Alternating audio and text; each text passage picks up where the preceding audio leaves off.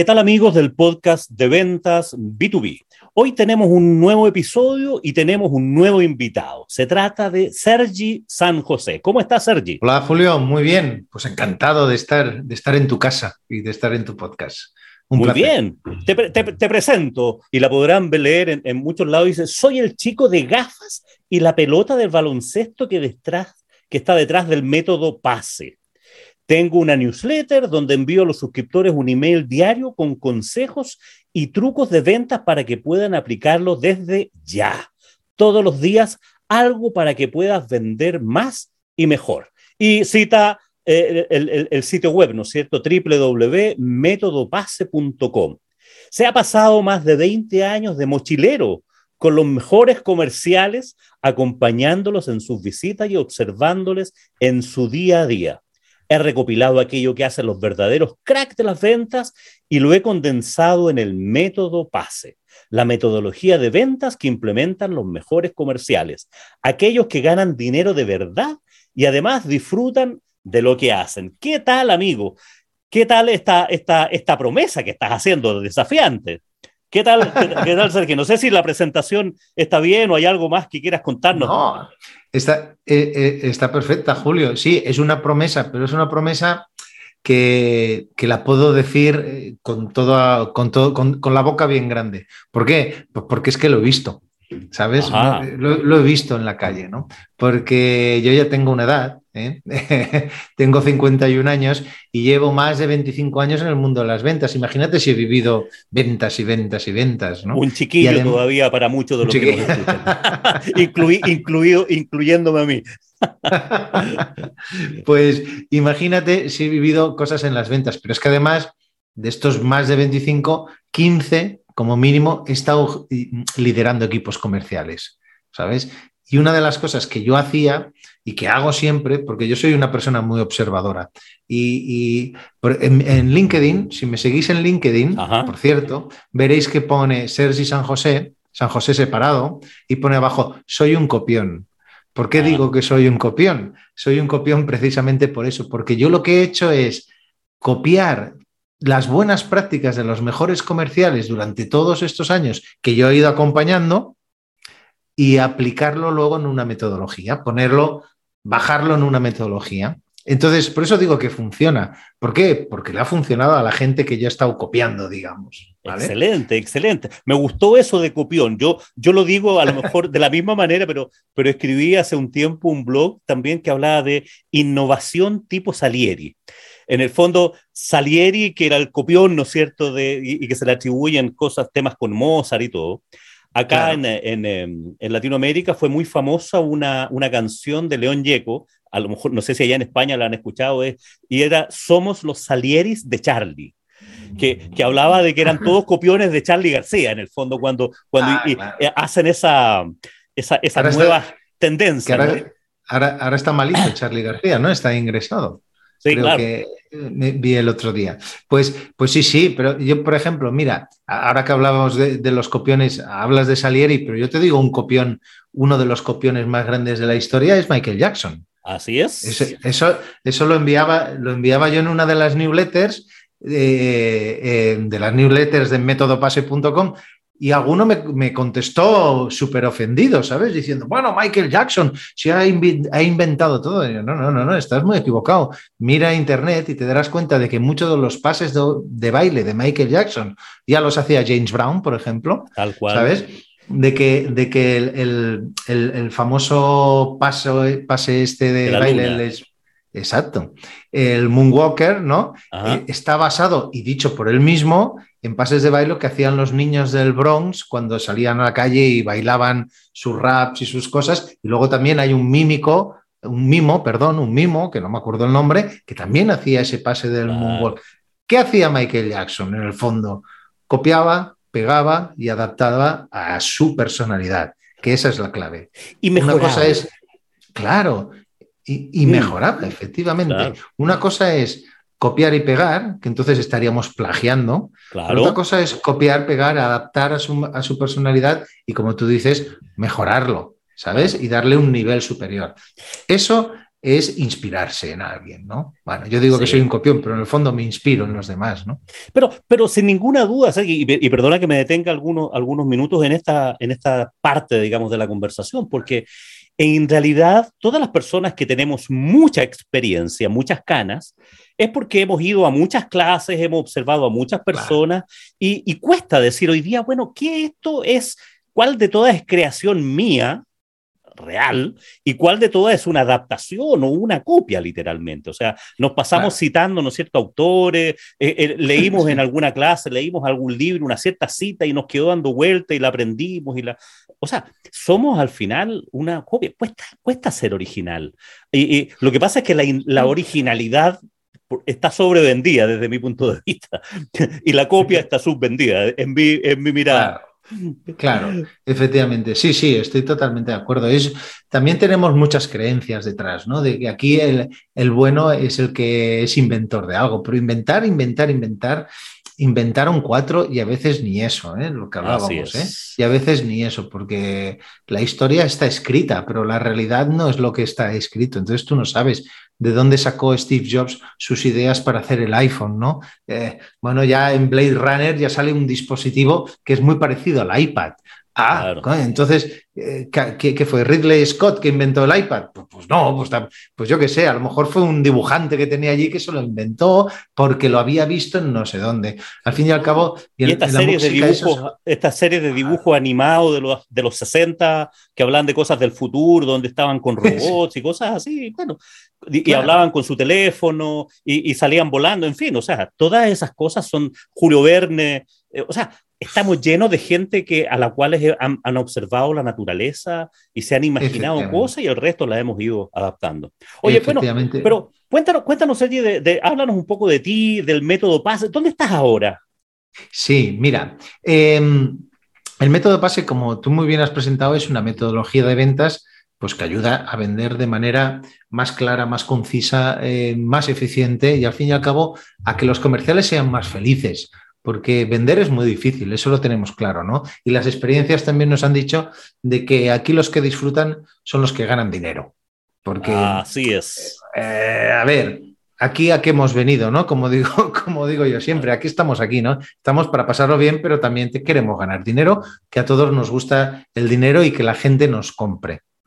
Eso tenemos que empezar ya a, tenerlo claro, porque a veces tenemos mucho miedo al dinero y eso es otro tema que da para dos horas de, charla de los, de, los, conceptos erróneos que tenemos del dinero, del éxito y demás, ¿no? Pero no quiero entrar de eso porque me, alargaría. Pero también lo hablo en mis cursos y en mis formaciones porque es muy importante que esas creencias que tenemos las vayamos desmontando para poder vender, ¿no?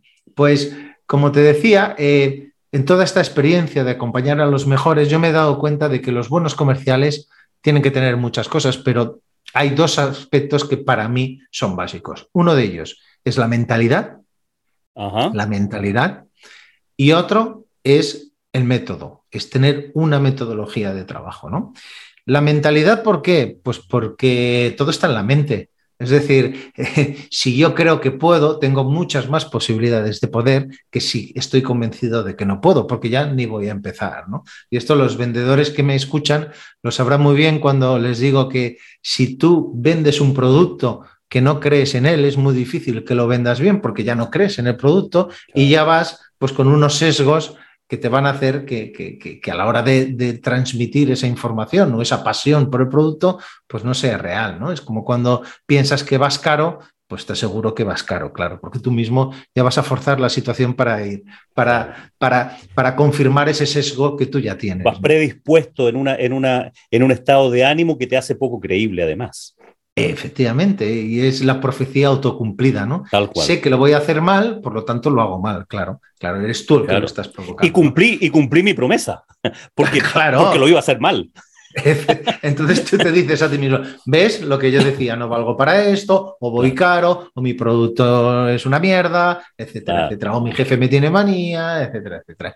Fijaros lo importante que es la mentalidad, ¿no? Y luego el otro lado es la metodología. Por eso toda esta información como decía, la aglutiné y la puse en un método porque es mucho más entendible. ¿no? El método PASE consta de cuatro fases, que son el acrónimo de PASE, que es planificación, acción, seguimiento y éxito. Al fin y al cabo, es casi casi como un funnel de ventas, ¿no? ¿Vale? En el cual arriba y en la parte más ancha además está la planificación. ¿Por qué está en la parte más ancha? Porque es lo más importante y es lo que tiene más peso, la planificación.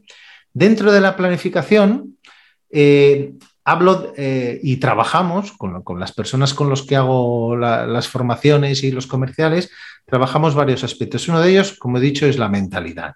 Y vuelvo a repetir la importancia de la mentalidad, la importancia de la inteligencia emocional, la importancia de desmontar esas creencias que nos limitan, la importancia de conocernos a nosotros mismos para poder trabajar en mis fortalezas. Toda esa parte personal mía. ¿eh? Luego, eh, dentro de la planificación, también trabajo muchísimo la gestión del tiempo. Fíjate, Julio, lo importante que es gestionarme bien el tiempo, ¿no? para, para, ser lo más eficiente posible y para dedicarme a aquellas actividades que sé yo que realmente son importantes y básicas para llegar a mis objetivos finales, ¿no? ¿Vale? Porque ¿cuántos, cuántos comerciales no prospectan porque no he tenido tiempo? ¿Eh? ¿Vale? Claro. Entonces, claro, ahí hay mentalidad, hay creencias y además hay gestión del tiempo, ¿no?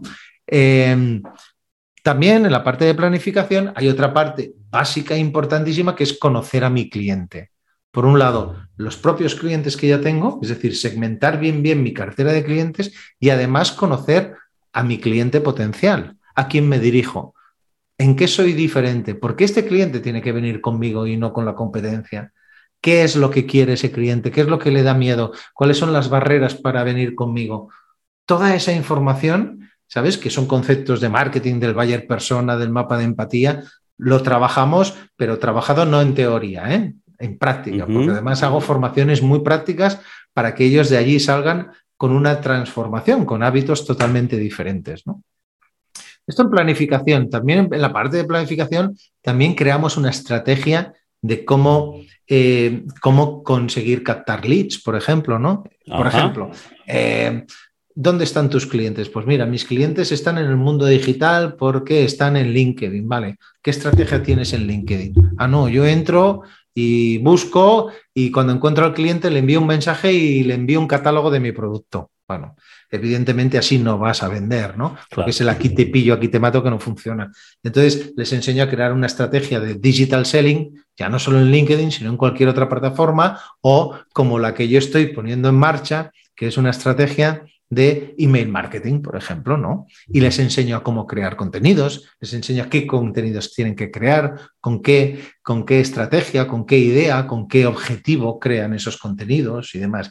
Es decir, tenemos que pensar que hoy en día el comercial, y hago un paréntesis porque estaba en la planificación ¿eh? y no, no me alargo mucho, el comercial de hoy en día tiene que ser un comercial al que yo llamo comercial unicornio. Vendedor unicornio. ¿Qué significa el vendedor unicornio? Sabemos las, qué es una startup unicornio, ¿no? Es esta startup que ha crecido muy rápidamente y que su valor en el mercado supera los mil millones de dólares, ¿no? Y además es una startup que tiene muchas posibilidades y, y tiene un futuro por delante fantástico, ¿no? Bueno, pues el vendedor unicornio es el vendedor que tiene un valor en el mercado muy grande. ¿Por qué? Porque tiene una metodología correcta, porque es un vendedor de fantasía, como digo yo, ¿no? Hay pocos, pero oye, que se puede entrenar como los unicornios, ¿eh? Podemos convertirnos en vendedores unicornios. Leí, leí ese, ese blog tuyo, ese newsletter que mandaste hace algunos días acerca del unicornio. Me pareció una mirada bien, bien interesante, digamos, y bien, Efectivamente. bien clara. El, email de mañana para mis suscriptores también hablo del unicornio. Es un, un unicornio que arregla ventanas. Ahí lo dejo. Ah, mis mails son así.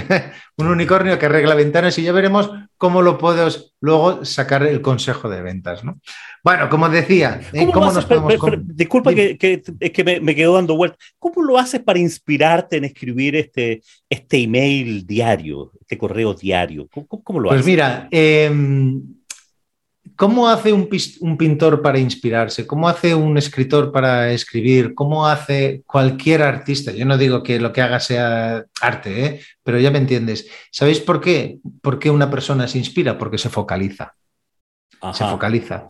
Entonces, cuando tú pones tu mente focalizada en algo, continuamente estás viendo ese algo. Yo mañana me rompo el brazo y por la calle solo veo gente con escayolas en los brazos, ¿verdad? ¿Sabes por qué? Porque estás focalizado. Las embarazadas solo ven embarazadas. Cuando te compras un vehículo, un Toyota, no sé lo qué. Lo ves por todos lados. Lo ves por todas partes y antes no lo veías. ¿Por qué? Porque tu mente se ha focalizado en esto. Pues únicamente con eso. Yo estoy focalizado totalmente en sacar contenido que pueda sacar una lección de ventas para mis suscriptores de la newsletter. Entonces, los voy apuntando y yo ahora tengo material para hacer newsletter para un año, si quiero, ¿sabes? Porque todo lo que leo, todo lo que se me ocurre, una película que veo, siempre puede sacar una escena que ahí hay una lección de ventas. Porque tenemos una suerte, que es que las ventas, al fin y al cabo, es la vida. Si al fin y al cabo vender, ¿qué es? Si vender es relacionarnos entre personas. Bien. Es decir, todo el mundo, todo el mundo vende continuamente, ¿no? Si yo quiero convencerte, Julio, de que hoy vamos a ir a cenar a un restaurante japonés, yo tengo que persuadirte de alguna manera, ¿no? Así te es. estoy vendiendo, te estoy vendiendo mi idea, ¿no? Si yo mañana tengo que buscar trabajo, tengo que venderme a mí como profesional, sí. Continuamente estamos persuadiendo, continuamente estamos vendiendo. Por lo tanto, las ideas de, de, de ventas las tengo alrededor. Y son emails de 300, 400 eh, páginas, iba a decir, no, palabras. sí. Son emails de 400 palabras, es decir, lo lees en tres minutos. ¿Sabes? Siempre con un toque de sentido del humor, con utilizando técnicas de storytelling para ponerte en el contexto. Explico historias de cuando yo era pequeño, del colegio donde iba, de mis amigos, bueno, de cosas que, que, veo por ahí y siempre hay un consejo de ventas al final, ¿no? Sí, sí. se, se deja leer fácil se dejan leer, son, son bastante atractivos. Yo estoy haciendo lo mismo, copiando de nuevo, a propósito de la copia. Y, estoy partiendo recién con mis emails. La verdad, las cosas que me había acostumbrado a esta cosa de conversar. Yo escribo hace muchos años, digamos, pero libros y cosas un poquitito más sesudas o sea, ni tan sesudas, pero, pero, pero que requieren más vuelta, más pensamiento, pero ah. me doy cuenta, me doy cuenta que, que, escribir estos emails puede ser bastante más atractivo para los que lo leen y, y, y requiere también un esfuerzo personal por, por, agregarle algo de que sea hacer cosas entretenidas, breves, ir al, ir al punto específico sin dar tantos preámbulos. Sí, me parece muy bien, te felicito, te felicito por yo eso. Siempre, yo siempre he sido muy, he sido muy, como digo yo, cortita y al pie, muy directo al grano, ¿no? Como, como digo en las formaciones, yo quiero que os vayáis de aquí con tres, cuatro, cinco ideas que las llevéis tatuadas en el brazo para toda la vida, ¿sabes? Y para eso tienes que ser muy concreto y muy claro, ¿no? Entonces, yo también, yo creo que a la hora de escribir, ah, escribo igual que hablo, ¿no? Y yo creo que eso es, también es una ventaja para que no te cueste mucho. Cuando yo a lo mejor sería incapaz de escribir una novela, pero escribir un email diario como si estoy hablando ahora contigo, pues no, eso no me cuesta en exceso. ¿Y tienes una rutina para hacerlo? O sea, ¿hay algún a hora del día o lo haces cuando tienes algún rato libre? ¿Cómo, lo haces? Yo tengo, ¿Cómo, te organizas? Sí, tengo una rutina que tiene que ver con la gestión del tiempo, que hablábamos antes, la parte de la planificación. Y, y, mi rutina de gestión del tiempo es que aquellas tareas de poco tiempo, de, un tiempo que no me vaya a llevar todo un día o mediodía, ¿no? Aquellas tareas que son más importantes y que me ayudan a llegar a los objetivos finales, las hago al principio del día. Entonces yo ya me las quito, ¿sabes? Entonces lo que hago es, al principio, yo me levanto muy temprano, siempre me levanto muy temprano desde hace ya mucho tiempo, y entonces las primeras tareas del día son las tareas que son tan importantes en ese día y entonces yo ya me quedo tranquilo y a lo mejor son las siete y media de la mañana y yo ya he hecho lo más importante. Ya, está mejor ya estoy tranquilo además, porque no es, ahora aquí en España son las cinco de la tarde. Si imagínate, son las siete de la tarde y todavía tengo que escribir el email de mañana, entonces es cuando me, me, entra estrés y me pongo nervioso, ¿sabes? Pero si yo esta mañana he escrito tres emails, porque yo tardo en escribir un email entre un cuarto, entre 20 minutos, media hora, no más. Ah. Sí, no, no, no más. Eh, al principio tardaba más, también te digo, pero bueno, eh, como va soltando la mano. Claro, va soltando la mano y pim, pam, pam, pam. Pues a lo mejor en una hora y pico he escrito tres emails. Pues yo ya tengo tres días tranquilo, ¿sabes? Y mañana escribo uno. Bueno, pues ya tengo otro día y los voy programando en la plataforma y, y tal. Pero sí que es necesario tener una rutina. La ventaja es que si yo mañana voy a dar una formación y tengo que viajar o algo y no puedo llevar esa rutina, yo ya tengo ahí un retén de emails escritos, un stock de emails escritos y ya estoy, estoy tranquilo. ¿eh? Claro, es, similar a lo que yo hago con los podcasts, que yo hago tres a la semana. Y claro, la grabación de los podcasts se hace de acuerdo a la disponibilidad que tengamos ambos, ¿cierto? Lo, el, entrevistado y, y, yo juntamos las agendas, pero también voy anticipándome de tal manera de prever eso de, del tema. Lo, mismo, lo mismo ocurre con los emails. ¿sí? interesante. Oye, estamos en el método pase y te, y te, y te he interrumpido todo este rato. Vamos en la primera fase. Vale, hemos dicho la planificación, ¿Mm? que, recuerdo, pues tocamos gestión del tiempo, mentalidad, tocamos conocer muy bien al cliente. Luego pasamos a la parte de la acción y la parte de la acción es muy importante porque la parte de la acción es ya cuando estamos delante de ese cliente, ¿no? Y aquí de qué hablamos? Pues de persuasión pura y dura. Es decir, de cómo puedo yo comportarme con un cliente para ser persuasivo. Eh, ¿Cómo puedo ejercer yo el liderazgo? Fíjate que, o sea, esto que voy a decir, ¿eh? ¿Cómo puedo yo ejercer el liderazgo delante de mi cliente para conseguir que sea yo el que tome las riendas del proceso de ventas? Y me explico. Uno de los problemas más importantes que tienen los comerciales es que improvisan. Improvisan muchísimo. Entonces, como no tienen un método, pues improvisar. Y cuando tú improvisas, ¿qué ocurre? Que tú no lideras el procedimiento, no lideras el proceso. Y entonces el comercial va detrás del cliente continuamente. Es decir, se reúne cuando quiere el cliente, le envía la propuesta cuando quiere el cliente, hace el seguimiento cuando quiere el cliente y cierra el contrato cuando quiere el cliente. Entonces, eso es horrible, Julio. ¿Por qué? Claro, sin duda. Porque, porque no, no depende de ti. claro, no depende de predecible. Claro, los resultados no son predecibles. Efectivamente, es que la ansiedad y el estrés nos viene de la incertidumbre y nos viene de no tener el control de la situación. Si yo tengo el control del proceso de ventas, yo estoy muy tranquilo y casualmente por arte de magia vendo más porque no tengo necesidad. No voy detrás del cliente con necesidad. Y si yo demuestro necesidad, el cliente lo huele. Y como lo huele, se aprovecha. Y como yo muestro necesidad y me muestro eh, me, muestro nervioso, me muestro ansioso por cerrar un contrato, entonces el cliente pierde la confianza en mí. Claro. No se fía. Sí, claro, porque te ve que no eres una persona, o sea, el cliente compra confianza. Eh, y, para dar confianza hay que mostrar eh, seguridad, entre otras eh. cosas, digamos. Sí, sí, sí, sí, pero, pero sobre todo seguridad. Yo no me fío de alguien inseguro. te pongo un ejemplo. Si, si tú me preguntas cómo me llamo, yo te voy a decir, me llamo Sergi San José. ¿Verdad? Te lo he dicho clarísimamente. Pero no te digo, te puedo asegurar con toda seguridad, Julio, si quieres te enseño mi DNI, ¿eh? mi, identificación, pero yo me llamo Sergi San José. Te lo digo en serio, yo me llamo Sergi San José, lo sé seguro. ¿Verdad que no te digo eso? ¿Verdad? ¿Por qué? Porque yo cuando tengo algo seguro, lo digo con seguridad y no tengo que dar explicaciones. Ahora, si tú me dices, oye, ¿tú cuánto cobras por esta formación? Yo te diré 1.300 euros. Una breve pausa en esta conversación para recordarte que he creado la Academia de Ventas B2B y te acompaño con contenidos de valor en tres canales, cursos y diploma de ventas en formato de videos, este podcast de ventas B2B con tres episodios semanales y un blog diario directo a tu correo. Visítame en www.juliomujica.com y suscríbete al blog y recibirás gratis el video Lo que debes saber para vender a empresas. Ya está, con seguridad. Pero si yo, como hacemos, como hacen muchos comerciales, tú me dices, ¿cuánto cobras por esta formación? Y yo te digo, Déjame que primero te explique una cosa porque es importante que lo entiendas y entonces te suelto un argumento y te estoy ocultando el precio. Y cuando te digo el precio, te pongo un pero detrás. Mira, yo cobro 1.300 euros, pero piensa que voy a estar mucho tiempo en tu empresa y piensa que no sé qué y piensa, si te lo justifico, tú ya no te fías. Claro, pierdes porque estoy demostrando inseguridad. Claro, pierdes, y pierdes asertividad porque te das muchas vueltas para decir algo que es, tan, que es tan simple. Claro, cuando llegas a un plano, a un punto de la conversación, cuando el cliente te pregunta, oye, ¿cuánto cobras?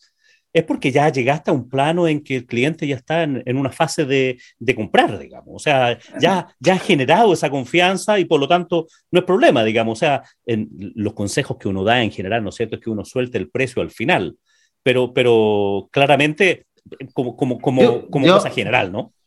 yo le doy la vuelta, ¿eh? Yo te digo, yo te digo, mira, te aconsejo que des el precio al principio. Cuanto antes mejor. ¿Sabes por qué? Porque estás eliminando una posible objeción. Y si a ti no te cuadra ese precio, pues ¿para qué estamos perdiendo el tiempo? Eh, tal cual.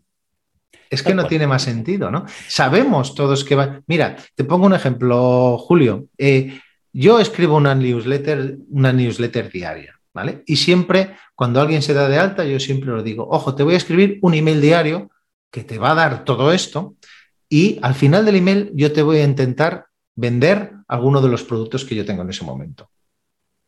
¿Por qué no te lo voy a decir? Yo lo que quiero es que sepas que te voy a vender. Es que estoy aquí para vender. Estoy aquí para ganar dinero. Entonces, como te lo digo, tú si quieres seguir dado de alta, ya sabes a lo que vas. Ya no me puedes decir, oye, Sergi, es que al final es que me quieres vender. Digo, yo ya te lo dije, quería ¿Para qué estamos aquí? claro, ¿para qué estamos aquí? Claro, este, este quizás en nuestra cultura el ser demasiado directo eh, para algunas personas le atemoriza, ¿cierto? O sea, ¿cómo puedo, o sea, si voy a enamorar a alguien, eh, para que sea mi pareja, qué sé yo. Entonces, te vas despacito, vas a un, pequeño coqueteo, ves pero los dos saben en qué están. Claro, pues oye, pues solucionémoslo rápido, ¿no? claro. lo que pasa es que, lo que pasa es que, claro, tú hablas del enamoramiento, ¿sabes? Pensando que vas a ser fiel. Pero no, yo, cuando yo hablo de las ventas, somos muy promiscuos, ¿eh? Los vendedores como los clientes. Es decir, no podemos estar enamorando al mismo cliente mucho tiempo, porque estamos perdiendo otros clientes. Y a veces muchos comerciales nos pasa eso, ¿eh? No, llevo con este cliente seis meses. Oye, déjalo ya, vete por otro. Este cliente no pasa nada. Ya no te quiere, ya no, ya no. Puede ser que no se atreva a decírtelo, pero si ya en seis meses no pasó mucho, es como, bueno, está, llevas seis meses saliendo con alguien y no pasa nada, quiere decir que ya el asunto no va. Entonces, díselo de una vez por todas o, o, o, mejor sal de ahí. El cliente te quiere solo como amigo, ¿no? Pero esto ah, no hemos venido a eso. Claro. no hemos venido a no eres, no eres tú, soy yo. claro. Y un montón de excusas por ahí. Efectivamente, efectivamente. Sí, sí. Pues, em, ah, bueno, eh, lo que decíamos. Entonces, la acción tiene que ver con todo esto. ¿eh? Fíjate que, también tiene que ver con tu propio autoliderazgo, ¿no? Con tu capacidad de ser asertivo, lo que decíamos, ¿no? Y con entender y comprender al cliente también eh, qué es lo que quiere, qué es lo que necesita trabajo mucho la parte de la escucha, importantísimo, ¿sabes? Y trabajo mucho la parte de la comunicación cuando estoy con el cliente. Siguiente paso, esto era la de acción, siguiente paso es el seguimiento, que ya, ya lo hemos desvelado un poquito, es esa fase, ¿no? De decir, oye, mira, em, tú y yo nos gustamos, ¿vale? Porque nos gustamos, nos vamos a casar de aquí seis meses, pero ¿qué ocurre en estos seis meses hasta el día de la boda, ¿no? ¿Cómo hago yo ese seguimiento con ese cliente, ¿no? Eh, y como hablábamos de la newsletter del método PASE, fíjate, toda la gente que yo tengo en la newsletter, que en el fondo lo que quiero es venderles, porque les va a ayudar para ser un comercial, un vendedor unicornio, para ser mejores vendedores, ¿vale? Yo cada día con ese email diario les estoy haciendo seguimiento. Fíjate, lo mismo que tú cada día tú estás haciendo seguimiento a tus posibles clientes con tu podcast, con este mismo podcast. Es decir, señores comerciales, señores vendedores y señoras vendedoras, hacer seguimiento no es llamar por teléfono y decirle, oye, ¿qué hay de lo mío? ¿Cuándo me vas a dar tu pasta? No, eso, eso, es, eso es acosar. ¿Habrá revisado la propuesta que le envié? Efectivamente. ¿Eh? ¿Le, ha llegado mi email? Sí, le ha llegado 17 emails tuyos, que eres muy pesado, ¿no? No, no. Hacer seguimiento es dar valor al otro. Hacer seguimiento es hacer un podcast de calidad como el que haces, ¿no? Hacer seguimiento es enviar un email diario divertido, entretenido y que además pueda sacar un consejo de ventas para aplicar desde ese mismo momento como el del método PASE. Hacer seguimiento es hacer un LinkedIn Live con gente inspiradora como hago yo también en, LinkedIn con el método Pase Like. Es decir, todo eso es hacer seguimiento. Crear contenido es hacer seguimiento, porque estás dando contenido de valor, estás en el radar de tu cliente continuamente, ¿sabes? Y cuando ese cliente esté preparado para comprar, ahora es el momento y seguramente va a ser él el que te venga a ti. Claro. ¿Qué ocurre? Que toda esta parte de seguimiento, que hay estrategias, como te decía, como estas que estamos poniendo en práctica tú y yo, el resultado es a medio largo plazo. Es así.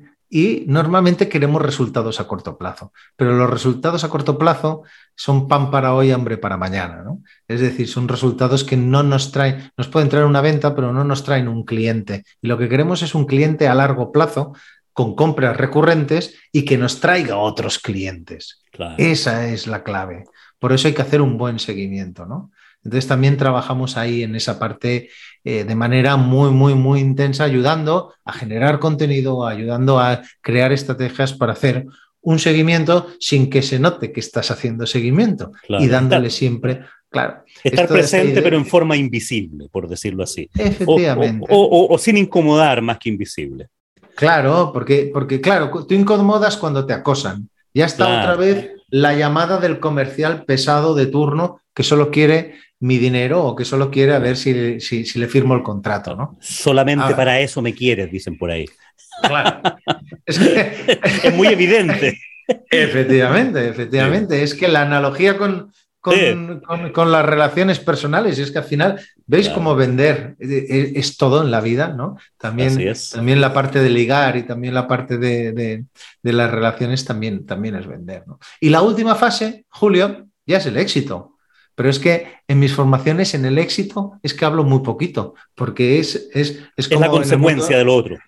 Ah, es el gol, es la canasta, es, claro, el gol no se mete eh, por arte de magia, el gol viene porque detrás has defendido bien, tienes una estrategia, un buen centro y, un, y cabeceas bien. Y la canasta igual, ¿no? Pues las ventas igual. El éxito es la firma del contrato, es la recurrencia y tal. Que ahí podemos hablar también de cómo gestionar objeciones que te puede hacer el cliente de manera que ya no salgan antes, pero es que lo hemos hablado también durante todo el proceso, porque muchas de las objeciones que nos da el cliente las hemos provocado nosotros mismos. Claro. O sea, durante la conversación, quizás, quizás un poco ahí como para aportar en, la, en el tema es que creo que es básico hacer la distinción de, que de lo que tú vendes, ¿no? Cuando lo que tú vendes es un producto más bien cerrado, en una caja cerrada, un producto relativamente estándar, donde lo que hace ese producto lo entiende súper bien el cliente y no tienes que explicarle ni para qué sirve, ni, o sea, lo sabe, el cliente quiere disponibilidad y precio, no sé, vendo un smartphone, vendo, vendo un, computador, vendo un auto, el cliente sabe de qué se trata, que, y, y, si necesita saber alguna cosa específica, hay un folleto, ¿no es cierto? En, cambio, en cambio, cuando hay estos proyectos de ventas, sobre todo en el mundo B2B, eh, donde hay soluciones, donde hay una intervención del, mundo del cliente, ¿no es cierto? Donde vas a implementar un, software, donde que es una, requiere mucha más venta consultiva, requiere mm. mucho más tiempo, requiere codiseñar con el cliente esta oferta. Claro, esta conversación aparece como, como ideal, digamos, o sea, tengamos estas conversaciones y avancemos de tal manera de que al final el, éxito, como, como tú lo describes en tu método PASE, o el cierre de venta, ¿no es cierto? La conversión, eh, sea una consecuencia de haber hecho lo otro. No, no, no, no, es tan distinto, Sí, sí, sí, es así. Mira, ayer, ayer hablaba con un ex compañero mío. Yo trabajé hace muchos años para BlackBerry, ¿os acordáis? de, las, sí. de las BlackBerry. Mi primer teléfono, smartphone, fue.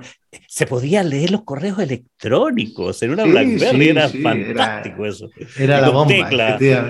Efectivamente, pues yo estuve ahí en, ese mundo y, entonces, bueno, ya sabéis, BlackBerry ya desapareció y demás, y entonces la gente se fue. Bueno, pues tengo un, muy buen amigo mío que está trabajando en Vodafone y e, está en, el tema de ciber cybersecurity y demás, que ahora está muy de moda y, mueve ahí mucho dinero y proyectos muy importantes de, de, seguridad informática, ¿no? Y entonces hablábamos de ventas, lógicamente, y él me decía que parte de su trabajo, bueno, cuando va a vender, dice, lo primero que hablan es de, qué presupuesto podemos tener. ¿Por qué? Porque cuántas veces se han encontrado, ¿sabes?, de hacer un gran proyecto y luego al final decir, oye, mira, esto te va a costar 50 mil dólares. Y que el otro digo, ay, 50 mil dólares, pues yo pensaba que me iba a costar 10 mil. Vale, pues vuelve a empezar, rehace el proyecto y vuelve a hacer. Lo importancia de quitarse esas creencias, como hablábamos del precio, y de empezar a hablar y decir, oye, mira, ¿qué presupuesto crees tú que tienes para hacer el proyecto? ¿Qué quieres invertir en seguridad? Porque según lo que quieras invertir, hacemos una cosa u otra. Fíjate si tenemos miedo a decir el precio o a decir esta pregunta a veces, oye, ¿qué, qué, estás dispuesto a invertir? Sí. Y, aparece como súper razón para que no perdamos el tiempo, porque, porque tiene que ver con, ir creando expectativas para un lado y para otro. Claro, yo, yo le enseño a, a, mis vendedores, ¿no es cierto?, en, mis métodos que en la primera entrevista que tengan con el cliente, tienen que saber a lo menos dos cosas. Estoy hablando de proyectos B2B. Tienen que al menos salir con dos cosas. Uno, ¿cuál es el proceso Cómo, cómo, ellos ven el proceso de compras, su cliente. Porque te encuentras con, con, que mientras más grande en la organización, de repente tienes procesos en que intervienen un montón de roles, un montón de gente. Oye, entender eso para que tú sepas con quién estás hablando. De repente estás usando, hablando con el, con el portero, ¿no es cierto? Sí, y, sí, sí, y, el que va a comprar es otro. Y, y en otra empresa puedes ah. estar hablando con el que toma decisiones y no, y no te das cuenta. Y la, segundo, y, y la segunda cosa que tienen que sacar claro después de la primera reunión es de cuánto estamos hablando de qué presupuesto estamos hablando y eso tiene que estar claro para los dos lados, porque hay, hay CAPEX, ¿no es cierto?, cuando son proyectos de inversión donde el, el cliente tiene destinado un fondo para ese proyecto. Y hay otros casos en que lo pueden pagar para ti con, con caja chica, como digo yo, ¿no es cierto? Con caja chica en el sentido de lo puede pagar el, el, jefe de operaciones, el jefe, una secretaria puede estar haciendo la compra de lo que tú le estás vendiendo. Entonces, es bueno cifrarse en ese, en ese contexto. Efectivamente, y que no necesitas, y que no necesitas eso, pedir, pedir, pedir autorización. Bueno, hay el famoso band, ¿no? ¿Sabes? El, band, ¿no? Lo que, lo que necesitas saber, ¿no? Y el primero, del band, el primero es budget. Es decir, Así es. ¿tienes dinero o no tienes dinero? Porque si no, ya no seguimos al segundo, que sería la autoridad que, que también lo comentabas tú, ¿no? La autoridad es, oye, estoy sentado con la persona que va a decidir, ¿Eres tú quien va a hacer el, contrato? ¿Vas a firmar? ¿O necesitamos que esté alguien más aquí en el equipo? Porque si no eres tú, mm, no, no, no digo que no me interesa hablar contigo, pero sí que tengo que saber los pasos. Eso, tiene, que saber, tiene que saber los pasos, tiene que saber con cuánta gente, el que influye, el usuario, el jefe del usuario, la persona de compra, en fin, de cada organización. O en algunas organizaciones muy pequeñas es, la persona y, está todo envuelto ahí. Bueno, pero ¿cuántas veces dices, cuántas veces ha pasado en, organizaciones pequeñas? Eh? Sí, sí, soy yo el que decido y tal. Y luego al final te dice, no, tengo que hablar con mi marido. ¿Cómo? Pero no era usted la que decidía. Mira, ya te la ha colado. Claro, claro. Ya te la ha colado. Por no, eh, por no preguntar. Luego está la parte de la intuición de cada comercial y la experiencia. Pero a veces tenemos miedo a hacer preguntas. ¿Y si mi cliente se ofende? ¿Y si mi cliente piensa qué? Pero ¿cómo se va a ofender? Pero, como digo yo, ¿a qué hemos venido aquí? A ver, ¿sabes? ¿No? Eh, si los dos sabemos. Sí, claro, sí, sí, claro, sí, el momento de sacarse ese ropaje, ¿no es cierto? De, hay que quitárselo, sí, hay que quitárselo. Por eso, por eso es súper importante este rapport, esta, esta primera impresión, esta, esta, establecer confianza, es poder hablar mirándose a los ojos sin estar, sin, sin estar jugando este póker, ¿ah? de ocultarse la información, de, de, de, blufear, no tiene mucho sentido porque es, es inapropiado, no, no, no, no tiene mucha lógica. No, no, transmites inseguridad, transmites sin confianza, transmites todo lo, lo contrario a lo que es pues generar una relación a largo plazo, ¿no? Es decir, yo voy a trabajar contigo pues oye, este soy yo y estas son mis reglas, dime tú las tuyas y si cuadran, pues vamos a trabajar mucho tiempo juntos, ¿no? Pero esto también es, tiene que ver con lo que tú comunicas, ¿eh? Y hablo, por ejemplo, si tú entras en mi web, en métodopasei.com, esto que estamos hablando yo lo explico en mi web, con mis servicios y mis productos, ¿sabes? Quiero decir, es importante que el cliente que lea tu web ya entienda que esa persona eh, pues funciona así y trabaja así. Y muchas veces vamos a la web de una empresa y todas dicen lo mismo, ¿no? Empresa joven, dinámica, no sé qué, y hablan de ellos, de ellos, de ellos, de ellos, ¿no? Eso a mí no me dice absolutamente nada. No nos diferenciamos de ninguna de las maneras, ¿no? Mm. Y hay que ser un poco diferentes, porque eh, las ventas han cambiado, Julio, y eso lo sabes tú mejor que yo, que, tienes tanta experiencia. No se vende ahora igual que hace 30 años ni que hace 20 años, porque ahora, claro, el cliente tiene la información a golpe de clic, sabe más de tu producto más que tú. Claro, yo hace, hace poco me compré un vehículo híbrido. Coño, pues, pues yo fui al concesionario de coches, yo era, yo era el, experto en vehículos híbridos del mundo, porque había estado dos noches o tres noches metiéndome en internet, viendo en YouTube y me explicaban cómo funciona un híbrido. Yo, yo lo sabía todo, yo no quería saber eso, ¿sabes? Y si el vendedor de coches me empieza a explicar cómo funciona el motor híbrido, Digo, pero sí, ¿esto para, ¿esto para qué lo quiero saber yo? Claro, dígame la diferencia de esta marca con la de otra marca. Porque cómo funciona el coche híbrido ya, ya, ya, ya, lo sabemos.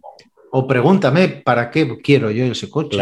¿En qué lo voy a utilizar? Y entonces ves por ahí, porque a lo mejor sí que me interesa saber cómo funciona la, batería híbrida, ¿eh? Pero pregúntamelo, ¿no? Ahora no, empiezan con su rollo, con lo que se han aprendido de memoria, ¿no? Claro, tienen un y dan play. Le dan, al play, efectivamente. Play a su discurso, sí. Tiene, y, tiene un solo discurso, sí. Claro, y, efectivamente, como un loro de repeticiones. Yo siempre le digo a los comerciales, si tú haces eso, en dos, tres años ya no te necesitan, porque va a haber un robot que va a hacer eso. no ah, te das cuenta, tío. Es que lo va a hacer un robot. Voy a entrar a la tienda, le voy a dar un robot y es más simpático que tú, porque es muy gracioso ese robot, mm, Mucho más que tú. Te van a, o sea, te, vas a ser un dinosaurio, vas a desaparecer. Entonces hay que adaptarse y hay que ser diferentes. ¿no? Y esta es una manera de, bueno, tienes que convertirte en un vendedor unicornio, lo que, lo que os decía antes, ¿no? un vendedor diferente.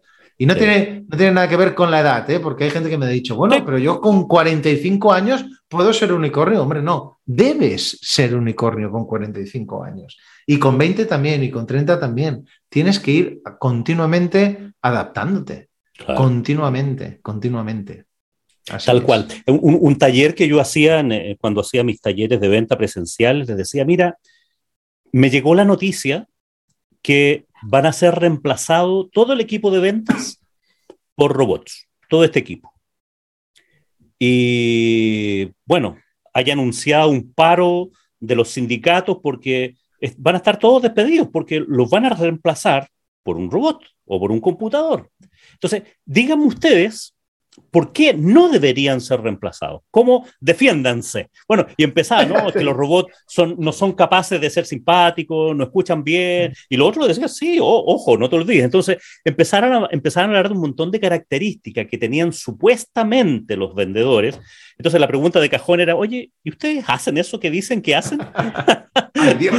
Eso de que escuchamos al cliente, nos ponemos en su situación, nos acomodamos a las... Eso no lo puede hacer un robot. ¿Y quién te dijo que no? Si es cuestión de que yo le diga lo que necesito y el robot me sale con una respuesta con inteligencia artificial.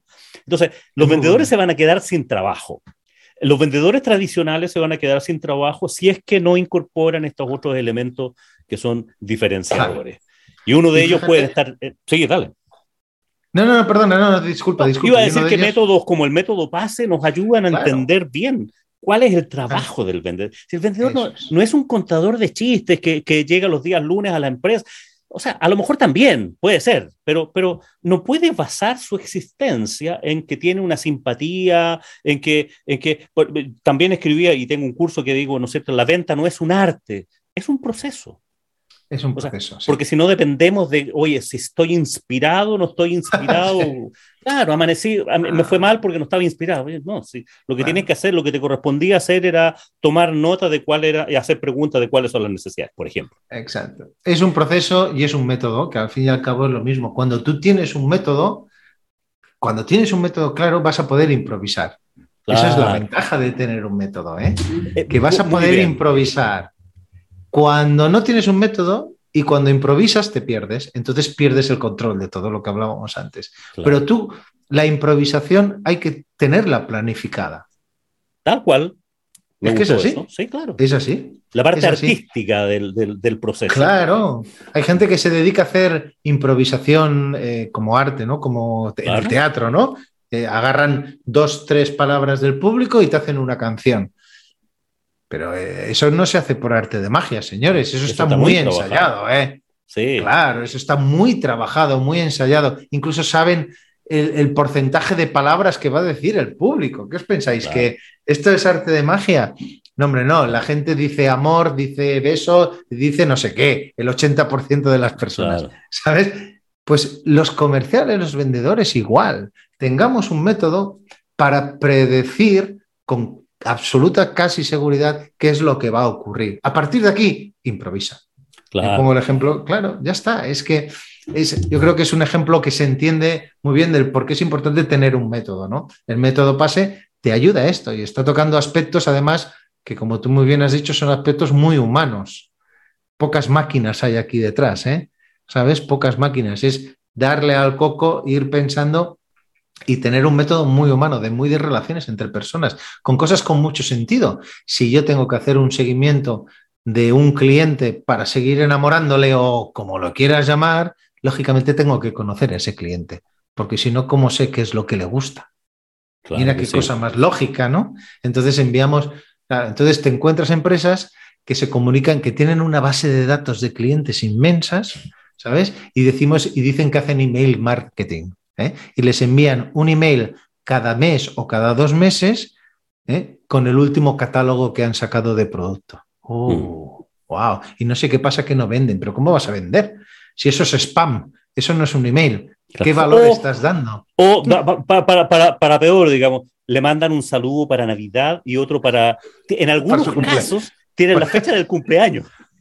Sí, y la tienen errónea. Además, claro. eso es lo peor. Pues yo he recibido, felicidades, Sergio, es tu cumpleaños, 10 de marzo. Digo, no, hoy no es mi cumpleaños, me doy de baja. Sí, sí. Una de las, las mayores bajas en, las, en, las, en los newsletters es en Navidad, cuando la gente dice, ahí va, yo estaba dado de alta aquí, ay, espera, que me doy de baja, porque me han felicitado la Navidad, lo que te dices. O sea, un desastre, ¿no? Y tienen ahí tienen ahí un tesoro, ¿eh? porque a lo mejor tienen miles de personas ahí que podrían estar cada día dándoles algo de valor y cada día vendiéndoles. fíjate, ¿eh? qué locura, ¿eh?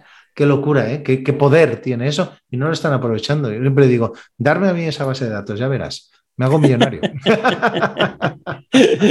¿Qué tal, Sergi? Oye, Sergi, pues ya, eh, estamos llegando hacia el final, ya siempre nos entusiasmamos con, con, esta conversación. Hablar de venta ¿no? Es, apasionante y sobre todo recogiendo tantas experiencias. ¿En qué ciudad de España estás tú, eh, estoy yo estoy en Badalona, una ciudad que está justo al lado de Barcelona, mm, justo al ladito de Barcelona. Ah, ya, yo, yo pensé que era... Eh, pero eso es Cataluña, ¿no? Eso, es, Cataluña, sí. Ya. Es Cataluña. Ya. De ahí el nombre de Sergi es Sergio en catalán. Claro, por, por eso, por eso asumía que, asumía que eras de Barcelona, pero... pero... Sí, sí, bueno, digo Badalona porque, bueno, estoy en Barcelona, estoy a 7 kilómetros de Barcelona, ¿eh? Ah, Puedo decir Barcelona. Pero bueno, pero Badalona es una ciudad, es donde nací y he vuelto hace poco además y tenemos mar y tenemos un paseo marítimo muy bonito es una ciudad que es muy cómoda de vivir. Sí, precioso, precioso. O sea, yo no conozco tanto, digamos, pero he estado en Barcelona un par de veces y me parece. Barcelona es muy bonita, es una ciudad muy, muy, linda. Muy bonita, sí, sí, sí. Oye, y, por último, para finalizar, ¿cómo es ese tema de la pelota, del, balón? Bueno, tiene que ver también con Badalona, porque yo, yo fui jugador de baloncesto. Aquí hay mucha ah. afición, mucha afición al baloncesto. Y en España hay afición al baloncesto, pero en Cataluña hay mucha afición y en Badalona más.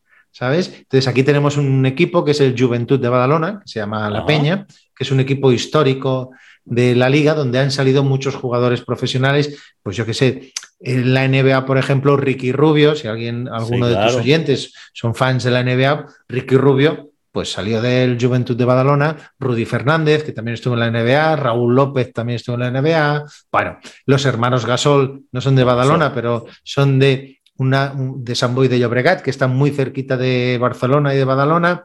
Es decir, hay muchos jugadores que han llegado lejos, que han salido de aquí. Aquí hay mucha afición al baloncesto. Yo fui jugador profesional de baloncesto durante un pequeño tiempo, porque luego tuve una lesión de rodilla muy importante, estuve mucho tiempo lesionado y bueno, tuve que dar un cambio, ¿no? Pero el baloncesto me ha enseñado todo lo que sé desde el punto de vista de, liderazgo, desde el punto de vista de, trabajar en equipo. Mira, una de las cosas que me ha enseñado el deporte, el baloncesto en particular, que me sirve para las ventas, es asumir la derrota. fíjate, asumir la derrota, porque en el baloncesto y en el deporte siempre queremos ganar, ganar, ganar, pero pierdes más de las veces que ganas, ¿no? Pero un poco como las ventas, ¿no? También recibes muchos nos y te das cuenta de que lo importante no es el no o el sí, lo importante es el camino, es el proceso que hablábamos antes, ¿no? Pues en el deporte ocurre exactamente igual, ¿no? Asumir ese no, asumir esa derrota o asumir que a veces la derrota es porque el árbitro se ha equivocado en el último momento o porque la pelota iba a entrar pero no ha entrado, ¿sabes? O, por una décima de segundo un tiro de espaldas que le ha metido el contrario, ¿no? Bueno, pues eso puede ocurrir en las ventas, ¿no? Y de ahí viene un poco esa marca personal, digamos, del básquet, las ventas, el método pase. El método pase. Un pase, una asistencia, todo, todo se relaciona un poco a lo que soy yo, al final Muy bien. a lo que transmito. Muy bien. Felicitaciones, Sergi. Me, parece muy didáctico y, muy rica tu experiencia y cómo la has plasmado en este método. ¿Dónde, dónde te ubican las personas que, nos están escuchando? Si quieren tener tus correos diarios. Sí, métodopase.com. Métodopase.com. Ahí encuentran. Ahí nada más entrar, ya verán que se pueden dar de alta en el newsletter me van a conocer un poquito más. Es una web un poco diferente. ¿Por qué? Porque hay mucha letra, ya os lo digo. Yo como mm, escribo, pues os explico cosas y esas cosas las transmito también en la web. Hay que leer un poquito, pero es una lectura agradable. ¿vale? muy, muy, buena. Yo me inscribí hace algún tiempo y, bastante sencillo y, bastante bueno. Y yo también me nutro de, de, tus, de tus correos Copio. alegro. Bien hecho, yo también, ¿eh? Yo también, ¿eh? Así es que estamos a mano. Yo también, yo también. Genial. Bien, Sergi, un placer haberte tenido en, nuestro podcast. Espero que para nuestros auditores también lo sea, sin ninguna duda. Así que no me queda más que agradecerte tu, presencia eh, eh, y seguimos conversando, digamos. O sea, yo creo que van a haber otras oportunidades donde juguemos otro partido de básquetbol Ah, eh, claro, tú eres, tú eres bastante más profesional de lo, de lo que yo fui, digamos, yo fui simplemente un aficionado, pero, pero, pero bueno, nos encontraremos en algún terreno hablando de, hablando de ventas. Así que seguro, muy agradecido, Sergi. A ti, Julio, un placer. Y para nuestros auditores, como siempre, que tengan un muy buen día, que tengan una muy buena semana y por supuesto que tengan muy buenas ventas. Audio Jungle.